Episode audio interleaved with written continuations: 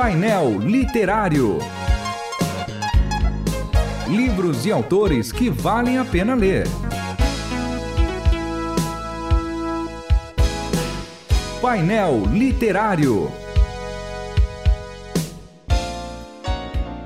Sejam todos bem-vindos mais uma vez ao painel literário da Rádio Transmundial. E eu sou o pastor João Paulo Gouveia. Mais uma vez eu estou aqui com o pastor David Banco, mas agora não é para conversar sobre o livro dos outros, é para conversar sobre a mais nova, nova obra do pastor David Bango, Exato. editor aqui da Rádio Transmundial, que o livro se chama Orar à Luz das Palavras de Jesus. Esse livro foi editado pela W4 Editora e a autoria é do pastor David Bango, que está aqui comigo mais uma vez. É grande alegria receber o senhor aqui. É uma grande alegria, pastor João Paulo, uh, continuando aí conversando sempre sobre literatura e hoje falando especialmente do meu mais mais novo lançamento. E acho que é a primeira vez que estamos gravando ao vivo falando sobre um livro meu.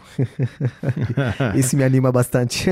é verdade. Eu já vi aqui que nas referências bibliográficas tem um autor que lhe é muito caro, não é? Santo Agostinho, né? Agostinho, Agostinho exatamente. Depois aqui o sermão, uh, sobre o sermão do Senhor na montanha, né? Exatamente. Esse livro é muito bom, né? Muito bom, muito bom. Ah, inclusive, foi muito especial para mim que me ajudou no processo da escrita desta obra. É. Esse livro é muito legal, pastor. Muito joia. Mas eu queria que você dissesse para os ouvintes sobre o que se trata esse livro. Ele é um livro é, técnico? Ele é um livro de exegese sobre oração? Sobre o que o senhor aborda nesse livro? Olha, esse livro uh, é um livro simples, uh, com uma linguagem clara e objetiva para todo cristão. Não é um livro técnico, uh, portanto, a linguagem vai ser mesmo uma linguagem mais simples, visando alcançar o público em geral, especialmente os cristãos. É um livro que nasce de uma experiência do sofrimento, portanto, é um livro que eu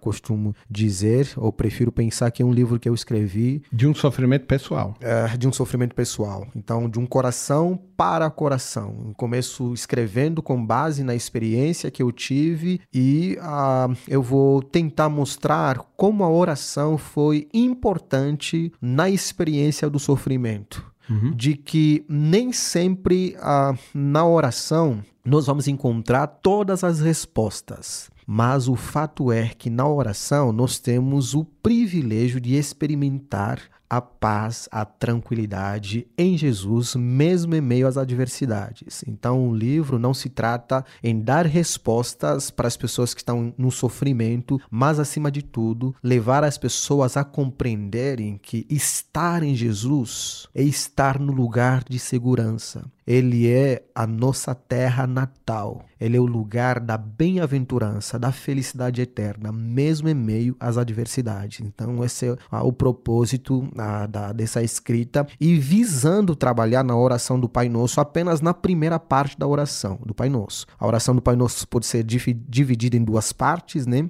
A primeira parte nós temos três petições voltadas à majestade de Deus, né? Sua soberania, seu governo e sua vontade, e a segunda parte voltada para as questões, as necessidades básicas dos filhos, né? Como o pão, a necessidade do perdão, o cuidado diante da queda, né? A, da tentação. Então eu vou focar trabalhando mais na primeira parte da oração do Pai Nosso, mostrar como é importante o encontro com a soberania de Deus, onde nós temos a sua vontade, a sua santidade e o seu reino. Mas, agora, diante da sua experiência, que está muito bem relatada aqui, o senhor tem um tipo de escrita que é, me chama muita atenção. Ela é uhum. muito humana, uhum. muito poética, uhum. né, se eu pudesse dizer isso. Mas, diante da sua experiência, uhum. a oração mais do que esse elemento místico que a gente tem no sentido de conseguir alguma coisa de Deus uhum, ou criar uhum. algum tipo de intimidade com Deus, uhum. a oração ela é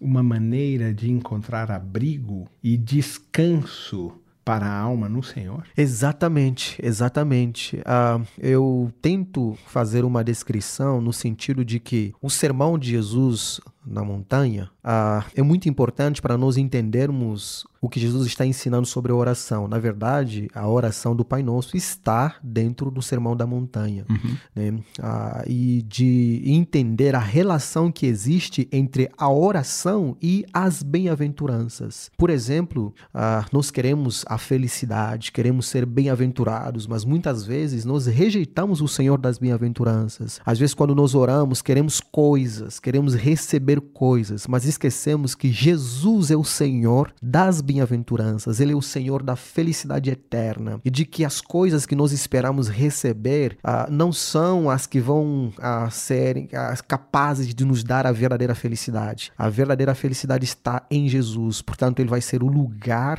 ah, vai ser o nosso abrigo, ah, vai ser, ah, na verdade, se eu posso dizer, o lugar da felicidade verdadeira. Né? Jesus é a, a, nossa felicidade verdadeira. É Ele quem nos ajuda em meio ao sofrimento, às amarguras, às angústias, às adversidades. Então, Ele é o lugar da felicidade verdadeira. Ele é, que na verdade, Ele deve ser alguém que nós devemos desejar muito mais do que apenas receber as respostas que nós queremos.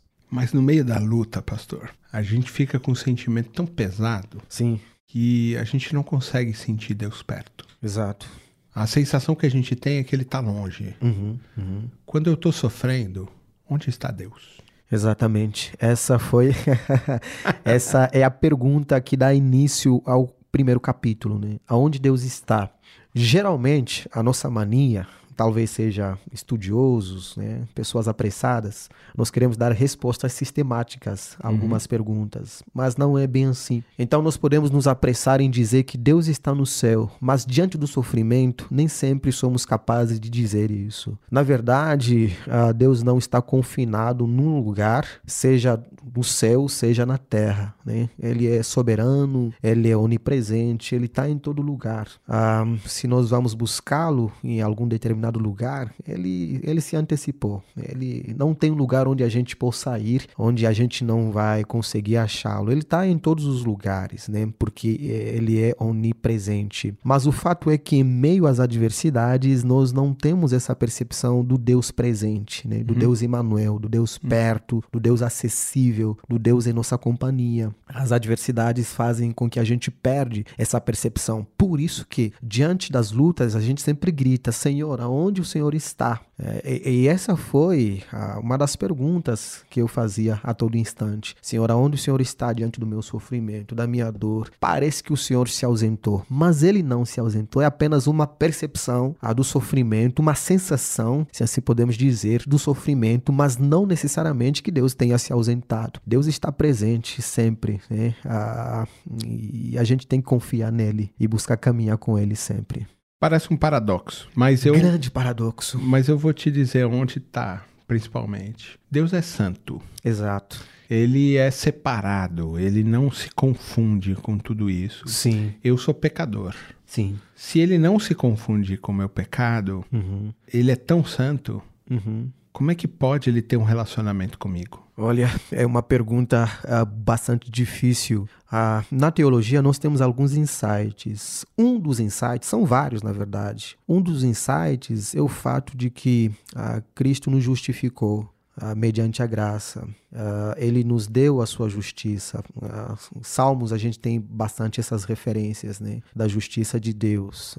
quem é justo? Não há ninguém. Né? Ninguém é justo. Todos pecaram, todos falharam e de fato somos pecadores. Então, diante desse cenário, a gente pode lembrar uma coisa: a graça de Deus porque somos de fato pecadores. Mas através da redenção em Cristo, ele nos justifica e nos dá a oportunidade de nos relacionarmos com Deus. Então, quando falamos da presencialidade do Senhor em nossas vidas, a gente tem que lembrar que estamos falando de um relacionamento com o Senhor, não apenas de que ah, Deus está ali, ponto final. Uhum. Né? Não basta apenas a percepção, ah, Deus está ali, ponto. Não. É, é para que a gente possa se relacionar. Ele está presente, ele está perto, não tem mais a cortina, a cortina se rasgou, não não tem mais barreira. Então ele está presente no sentido de nós nos relacionarmos com o Senhor, né? Porque ele é um ser pessoal e por ser um ser pessoal, ele se relaciona. Ele é um pai presente. E é importante a noção de um pai, a noção da paternidade diante do sofrimento. Então, se eu, se eu entendi direito, uhum. você está dizendo que ele se relaciona com o pecador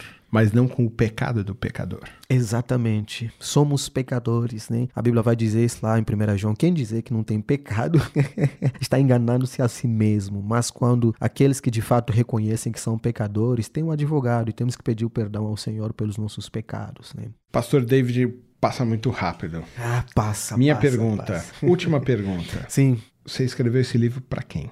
Olha, uh, esse livro eu escrevi para os cristãos, para a igreja de modo geral, para todas as pessoas que buscam encontrar a, a, felicidade. As pessoas estão sempre buscando a felicidade, mas a gente busca nos lugares errados, nos lugares equivocados. Todo mundo está buscando a felicidade, ah, sejam os cristãos ou não cristãos. Todo mundo. Todo mundo quer ser feliz. Mas as escrituras mostram onde é, encontrarmos essa felicidade, mostram onde encontrar, ou como podemos ser bem-aventurados, né? que é somente em Jesus Cristo, na magnitude suprema da relação com Ele, somente aí. Muito bem, mais um livro, Orar à Luz das Palavras de Jesus, da W4 Editora e do pastor David Bango. Muito obrigado, pastor, mais uma vez, pela gentileza de ceder o seu tempo aqui para o painel literário. Obrigado. Você ouviu Painel Literário. Produção e apresentação: João Paulo Gouveia. Realização Transmundial.